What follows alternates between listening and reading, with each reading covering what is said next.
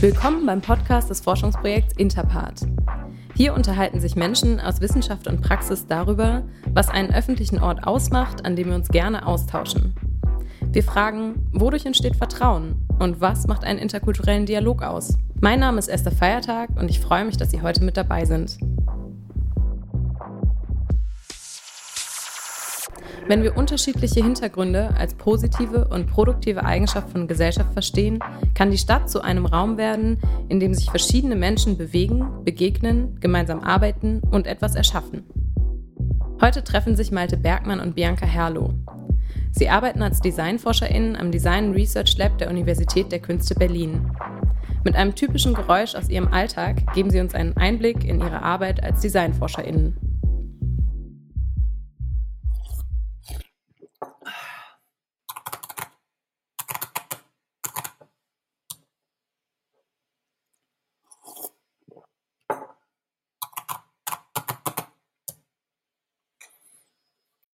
Ja, ich bin Malte Bergmann und was ähm, ihr gehört habt, ist mein Schlürfen mit dem Kaffee und mein Tippen auf der Tastatur. Das sind auf jeden Fall zwei Sounds äh, aus meinem Arbeitsalltag als Forscher. Kaffee trinke ich zu viel und äh, mit dem Hacken auf der Tastatur mache ich meine Kollegin verrückt. Ähm, leider muss ich das ziemlich viel machen oder was heißt leider? Ja, meine Tätigkeit, ja, vielleicht auch ein bisschen leider ist ziemlich viel, ähm, hat damit zu tun mit E-Mails, mit, mit Schreiben und Planen. Ähm, ich arbeite am Design Research Lab an der UDK Berlin und ähm, habe mal Soziologie studiert.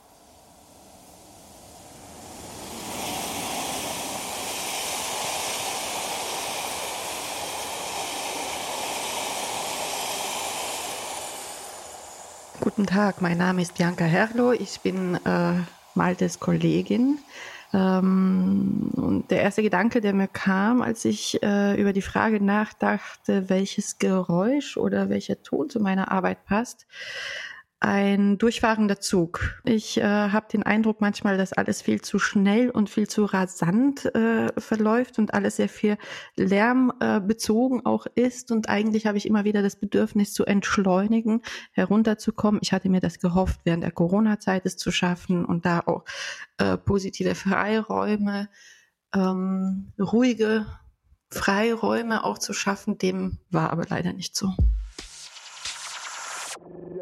In einem Vorgespräch haben sich die beiden dazu entschieden, zuerst über ihre persönlichen Beobachtungen zu Vertrauen im öffentlichen Raum in Zeiten von Corona zu sprechen. Sie stellen sich die Frage, was wissen wir eigentlich darüber, wie es anderen in dieser Situation geht? Die beiden waren sich einig, dass Vertrauen eine sehr wichtige Rolle in ihrer Tätigkeit als Designforscherinnen spielt. Das gemeinsame Gestalten mit Stadtbewohnerinnen geht nur mit Vertrauen. In ihrer Forschung zur Beteiligung in der Stadtentwicklung geht es häufig darum, Vertrauen für die gemeinsame Gestaltbarkeit von Städten und Nachbarschaften aufzubauen. Ausgehend von ihrer Arbeitserfahrung sprechen sie darüber, was Vertrauen im öffentlichen Raum für sie und andere bedeutet. Ja, interessant, weil es ähm, ich frage mich genau, was, was bedeutet eigentlich Vertrauen im öffentlichen Raum, nicht? Also wir versuchen ja darüber jetzt äh, oder in diesem Gespräch uns dem Thema Vertrauen zu nähern in offenen Räumen, in öffentlichen Räumen, weil wir uns auf äh, in unserer Forschungstätigkeit äh, sehr stark mit der mit der Einbindung von Personen in Beteiligungsprozesse beschäftigen, die sonst nicht eingebunden werden, die sonst nicht teilnehmen, die sonst auch nicht gehört werden oder auch nicht wissen, dass sie eine Stimme haben.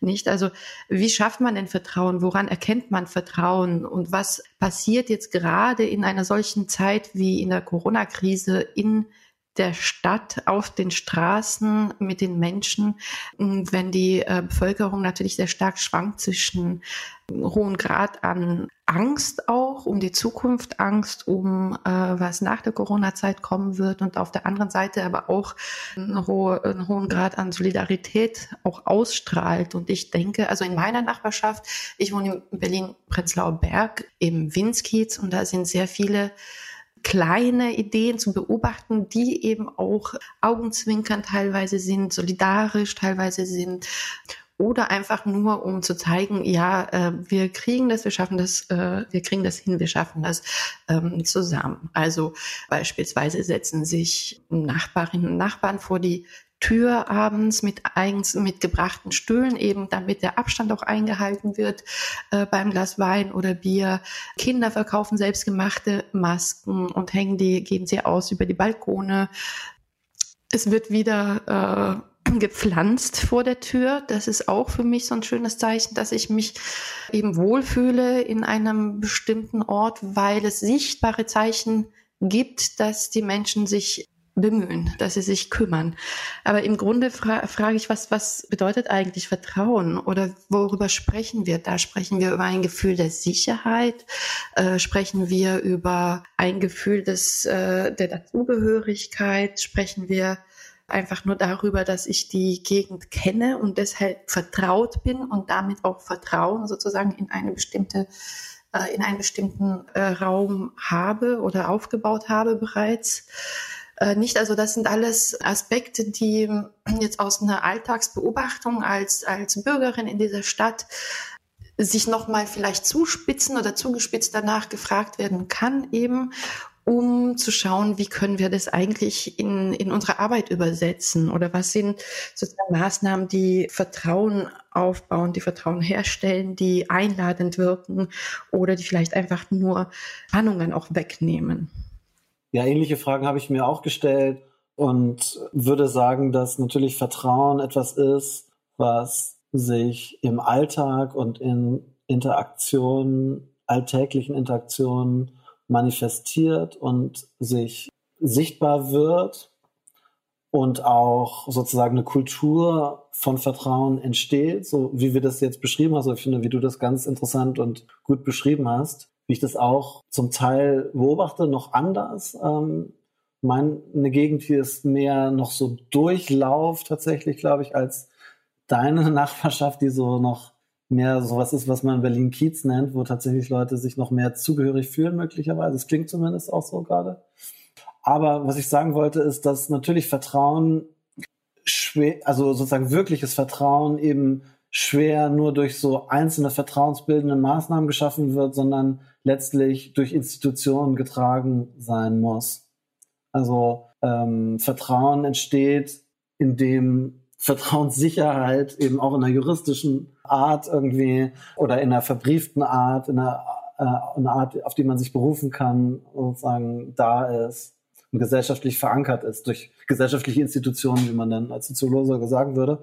Und das ist, glaube ich, total wichtig. Ähm, und ich glaube, das hat zwei, also das sind zweierlei Richtungen, ist das, glaube ich, sehr wichtig. Das eine ist eben in den Unterschieden, wie jetzt Menschen diese Zeit jetzt wahrnehmen oder eben sich auch auf Sicherheiten berufen können, weil diese Sicherheit, die ist zwar natürlich bei uns demokratisch ähm, verbrieft für viele und für alle, aber die wird doch anders auch erfahren. Also das hat was mit sozialen Lagen und Geschichten und persönlichen Dispositionen hat das irgendwie zu tun oder mit eben sozialen Dispositionen. Und ähm, das andere ist natürlich dann auch die Frage, irgendwie, wie man eigentlich, wie wir als Gestalterin irgendwie in diesem Prozess, wo wir da eigentlich eingreifen und wo wir auch wirken können. Aber das, ja, aber vielleicht erstmal das eine, weil das auch eben eine, eine wichtige Frage war hier, sozusagen die Frage nach der Empathie oder wie eben andere das vielleicht gerade wahrnehmen. Und ja, also wenn ich jetzt darüber gesprochen habe, wir darüber gesprochen haben, wie eben Leute sich ihre Nachbarschaft so ein Stückchen wieder aneignen, dass sie selber Sachen machen, dass sie solidarische Handlungen tätigen in einer Zeit der Unsicherheit, dann ist das natürlich super ähm, und einfach löblich, irgendwie so moralisch und so. Aber man muss natürlich auch sagen, das tun sie eben auch aus einer Disposition, also aus einem Überschuss quasi schon auch an Vertrauen und an Ressourcen, die sie jetzt sozusagen anderen geben und geben wollen, trotz der Unsicherheit, was ja natürlich menschlich eine tolle Leistung ist, aber natürlich auch ein Stück darauf verweist, dass sie das einfach auch in der Lage sind und das können. Frage mich tatsächlich aber, wie es sozusagen jetzt an Orten ist, an denen Leute sozusagen das eher eben nicht haben, die das Gefühl haben, sozusagen, ich werde nicht gesehen, ich bin ich werde stigmatisiert irgendwie, ich werde ständig wegen meiner, wegen meines Aussehens ähm, oder meiner Herkunft und meiner irgendwie sogenannten mangelnden deutschen Sprachfähigkeiten dann irgendwie nicht ernst genommen.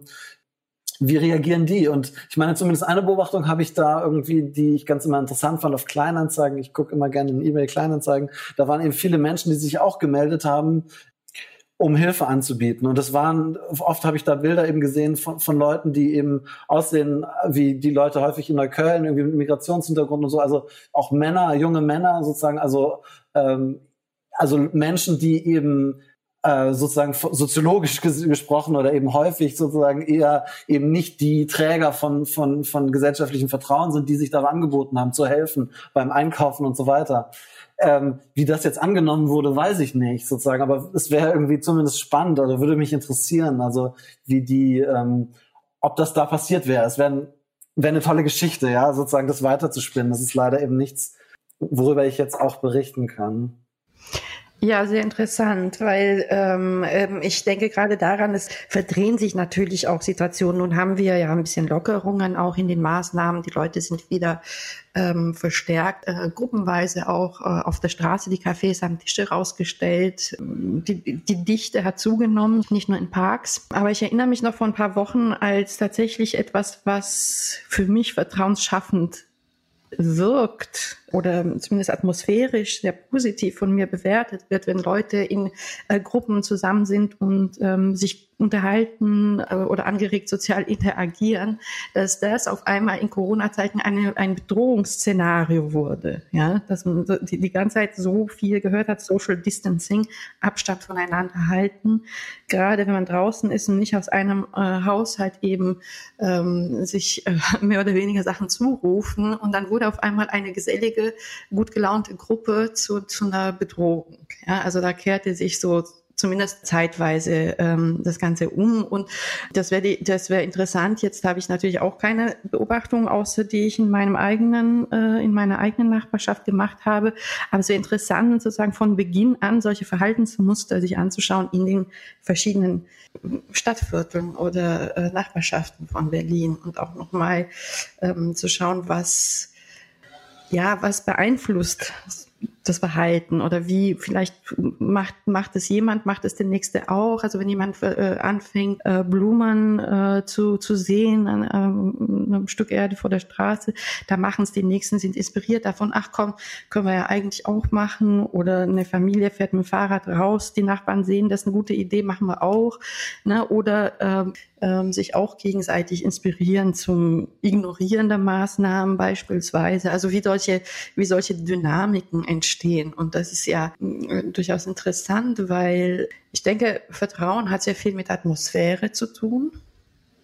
Und Atmosphäre ist natürlich keine objektive Sache, nicht? Also sie wird im sozialen Austausch ähm, geschaffen. Und wenn man danach fragt, wie kann so etwas gezielt initiiert werden, gezielt, also gestaltet werden, wie du äh, eben es schon formuliert hast, ja, dann ist es im Grunde äh, äh auch die, die, die Frage nach der Haltung oder wie kann man Haltung zeigen. Und gerade in Bezug auf Maßnahmen der Schaffung von Vertrauen und damit auch der, der von einer bestimmten Identität, nicht? Also es wäre ja auch interessant ähm, zu sagen, sobald der Ort in Causa eine Identität erhalten hat, kann diese eben also positiv auf Vertrauen oder sich negativ auf Vertrauen auswirken, nicht? Ja, es ist schon also finde ich, finde ich, hast du sehr gut gesagt und total, das ist total wichtig, irgendwie diese, genau, welche, welche Rolle, wie können wir dazu beitragen, Vertrauen zu schaffen oder neues Vertrauen aufzubauen, vertrauende Maßnahmen zu ergreifen, sowas. Das es geht ja irgendwie eigentlich so total tief einerseits in sozusagen dieses Verständnis von Design, wie wir es haben, irgendwie eben und gleichzeitig sozusagen die Grenzen davon immer wieder die, das, was wir austesten wollen und aber natürlich auch kon ganz konkret ähm, eben die Forschung, die wir gerade betreiben, eben zur Beteiligung im Stadtentwicklungskontext.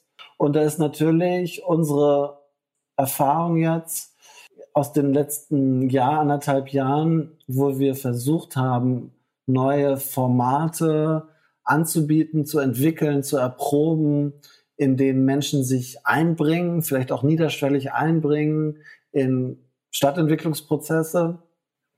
Da ist sozusagen ja erstmal so die Grunderfahrung, dass viele Menschen das einfach erstmal nicht tun. Ja, manche tun das. Das ist eine relativ klare Gruppe, eben Menschen mit, äh, mit höherer Bildung, mit Zeit auch, deswegen häufig auch ältere Menschen.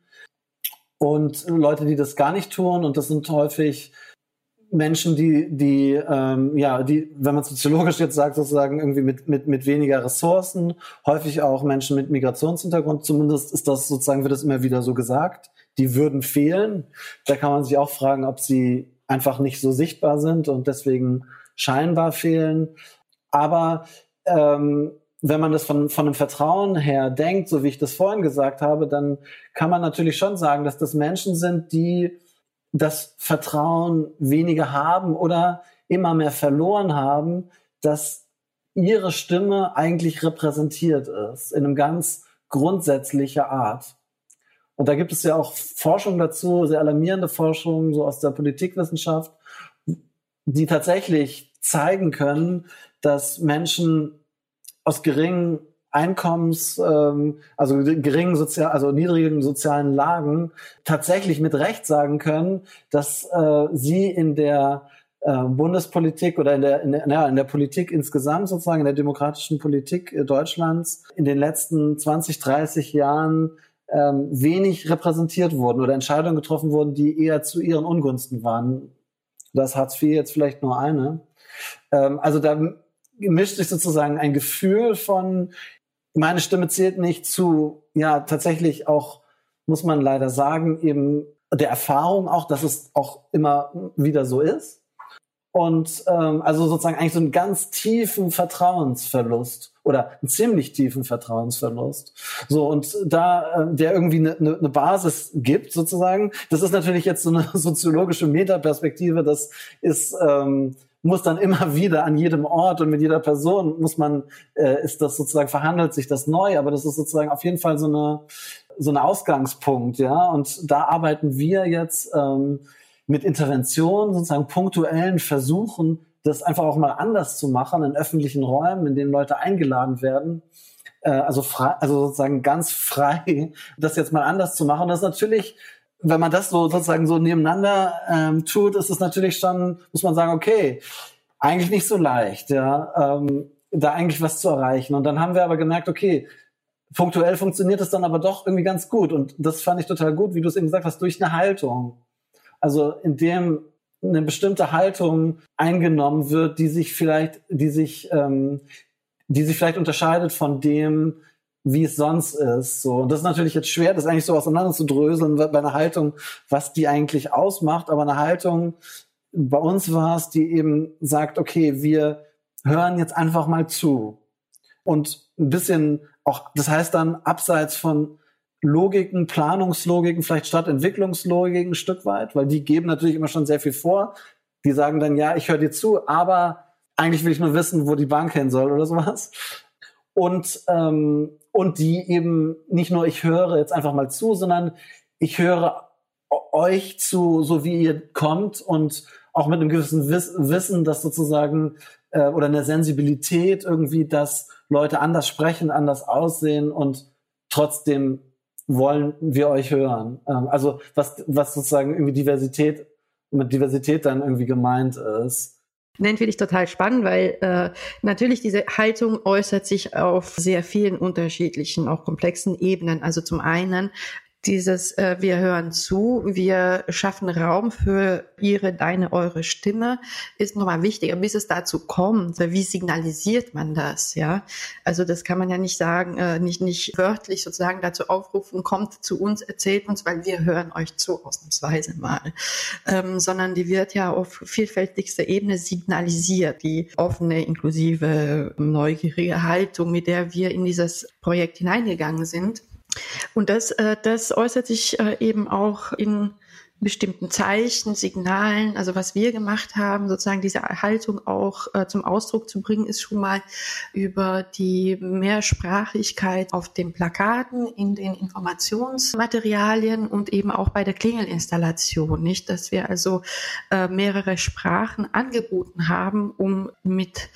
der äh, KI im Hintergrund zu kommunizieren. Das ist ähm, das eine. Aber es macht natürlich auch einen großen Unterschied, wie baut man oder wie gestaltet man den öffentlichen Raum, in dem man sich gerade befindet? Was setzt man als Zeichen? Was ist ein Leitsystem, das mich neugierig macht, eben mir zumindest äh, das anzuschauen oder dem eine Chance zu geben. Und wenn du dir eigentlich den öffentlichen Raum anguckst, es gibt so viel wie hat es äh, Rucha Benjamin, äh, eine amerikanische Professorin aus Princeton, äh, nennt es Discriminatory Design. Also wirklich Design, das äh, sehr stark eben strukturelle Ungleichheiten auch begünstigt. Also ein klassisches Beispiel ist natürlich die Bank, die Parkbank, die eben ein Hinlegen nicht erlaubt durch ihre Gestaltung. Ja, zum Beispiel, weil man eben die einzelnen Sitzplätze sozusagen pro Person auch voneinander trennt.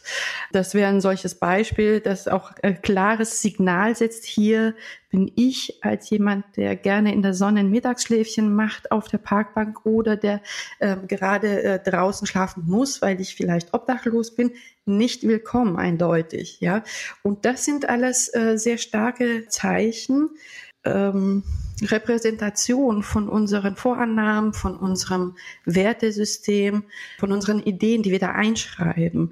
Und wir als Gestalterinnen und Gestalter müssen sehr bewusst natürlich damit umgehen. Manchmal passiert es auch von alleine. Nicht also, wenn man, wir zu Beginn des Gesprächs auch gesagt haben, das sind ja viele Sachen aus der Perspektive des, des Bürgers, der Bürgerin, des Individuums im eigenen Kiez ist es äh, nochmal vielleicht was anderes, als wenn man über die äh, Machtverhältnisse und Machtdynamiken, die durch Gestaltung im öffentlichen Raum eben entstehen. Ja, danke, dass du das jetzt einfach auch mal ein bisschen konkreter gemacht hast, ähm, weil das ist natürlich das Spannende und vielleicht irgendwie aber auch dann das Schwierige da an unserer Arbeit, dass ja, dass damit nicht getan ist, diese Problemlagen zu erkennen oder eine Haltung auch zu formulieren, sondern die muss ja dann angewandt werden ähm, in ganz, ganz vielen kleinen Entscheidungen immer wieder gemacht werden, so, so wie eben als wir uns überlegt haben und äh, gestaltet haben, eben unsere Intervention im öffentlichen Raum in Berlin-Moabit und in Wiesbaden-Biebrich, an denen, die eben nur einen Tag dort präsent waren und an denen, an diesem einen Tag wir eben mit vielen Menschen aus der Nachbarschaft ins Gespräch kommen wollten, denen wir Narrationen über die Nachbarschaft sammeln wollten, in denen wir Ausgangspunkte für Stadtentwicklung und Themen identifizieren wollten. Genau, da ist dann auf einmal alles wichtig, sozusagen von der Farbe, zu, wo stehen wir, wie stehen wir, wie gibt man sich zu erkennen, wie spricht man jemanden an. Alles wird wichtig und weniges davon ist ähm, in einem Baukasten bereits vorhanden. Also Toolkits gibt's natürlich in der, Design oder in der Designforschung, werden die immer wieder angeboten, aber äh, die funktionieren meistens immer nur eben für einen Kontext. Und ähm, genau, und ähm, für mich, was da äh, total eben spannend war oder was mir da in meinem Kopf geblieben ist, war, so, war diese, ähm, war das Ansprechen auch. Also wie spricht man eigentlich an? Weil das wollten wir. Wir wollten ja mit Leuten sprechen. Gleichzeitig war das immer, ein, ist das ja ein Riesenproblem. Also, weil wenn man jetzt schon mal jemanden, an jemanden herantritt und sagt, ja, ich würde gerne mit Ihnen sprechen, ist das ja schon eine Haltung irgendwie oder ist damit schon sozusagen so eine ganze Kultur irgendwie des Ansprechens und Abgreifens irgendwie schwingt da immer mit. Also äh, von dem Vertreter auf der Straße, irgendwie, wir kennen ja hier oft immer so dann irgendwie Greenpeace oder NABU, diese Leute, die einem etwas aufschwatzen wollen. Das kennen wir ja. Aber eben auch zur Politik, also bis zur Politik, die dann ja auch an diesen Tischen steht, das kennen wir ja auch so lange, wie wir uns erinnern können, vermutlich. Diese Tische zu den, zu den Wahltagen, dann immer, am ersten die Plakate, dann stehen da diese Tische und dann stehen da irgendwann, ah, stehen da die Helfer immer lang und dann irgendwann stehen da wirklich die großen Politiker und stehen da und dann gehen die so auf die Leute zu. Das sieht man dann auch immer im Fernsehen. Und aus meiner Erfahrung muss man sagen, das ist eigentlich das Schlimmste, was man machen kann. Also diese Menschen, die so irgendwie ökonomisch sozusagen irgendwie sammeln oder wirklich denken, dass sie Stimmen fangen können, die machen sich doch alles kaputt. Also, weil es doch von der Haltung das Gegenteil von eigentlich einem Zuhören und einem Herantreten. Das ist ein, es ist ein ständiges Abgreifen und es, und es erhöht so eine Kultur des, okay, da werde ich jetzt gebraucht, da will jemand was von mir, ich, der macht das jetzt mehr oder weniger charmant und ich lasse mich da einfangen und, und gebe was ab und am Ende ich, bekomme ich nichts zurück. Ähm, Gut, da bin ich jetzt sehr negativ sozusagen und ich wollte eigentlich darüber berichten, was wir, wie wir es versucht haben, aber oder was auch die Schwierigkeit, ja, wie wir es gemacht haben, das war natürlich in einen, einen, Rahmen schaffen, sozusagen durch auch Objekte, die dort auf diesem Platz standen, ein Tor, Sitzgelegenheiten, also irgendwie Brüche mit dem, wie es sonst so ist und die Neugier schaffen, die sozusagen das ermöglichen, sich da auch mal rumzustreichen, nichts machen zu müssen eigentlich, einfach gucken zu können um dann näher zu kommen, was zu probieren, einfach auch was da mal zu machen, was anders ist. Das war dann diese Klingelinstallation bei uns und dann auch zu sprechen, wenn man es denn will. So, das, der Nachteil ist natürlich einfach, die Zeit müssen die Leute eben auch haben. Ne? Also das braucht Zeit irgendwie, das braucht irgendwie, da macht dann auch nicht jeder mit, da gehen Leute auch verloren. Aber das war jetzt zum Beispiel ein so ein Fall, in dem sozusagen diese Vertrauen, öffentlicher Raum, Ansprache, wo das dann auch konkret wurde und irgendwie auch kompliziert wurde. Ja, da, da stimme ich vollkommen zu und ich teile auch deine negative Einschätzung in Bezug auf den äh, Duktus sozusagen, der damit einhergeht. Man will etwas von den anderen und findet mal äh, gestalterisch experimentelle, mal charmante, mal grobere Form der, der Ansprache, sozusagen das äh, bitte halt doch an und erzähl mir oder gib mir deine Unterschrift oder hier hm, wollen wir dich empowern. Das ist ja auch ein Machtverhältnis, das eigentlich schon in, in sich paradox ist, ja.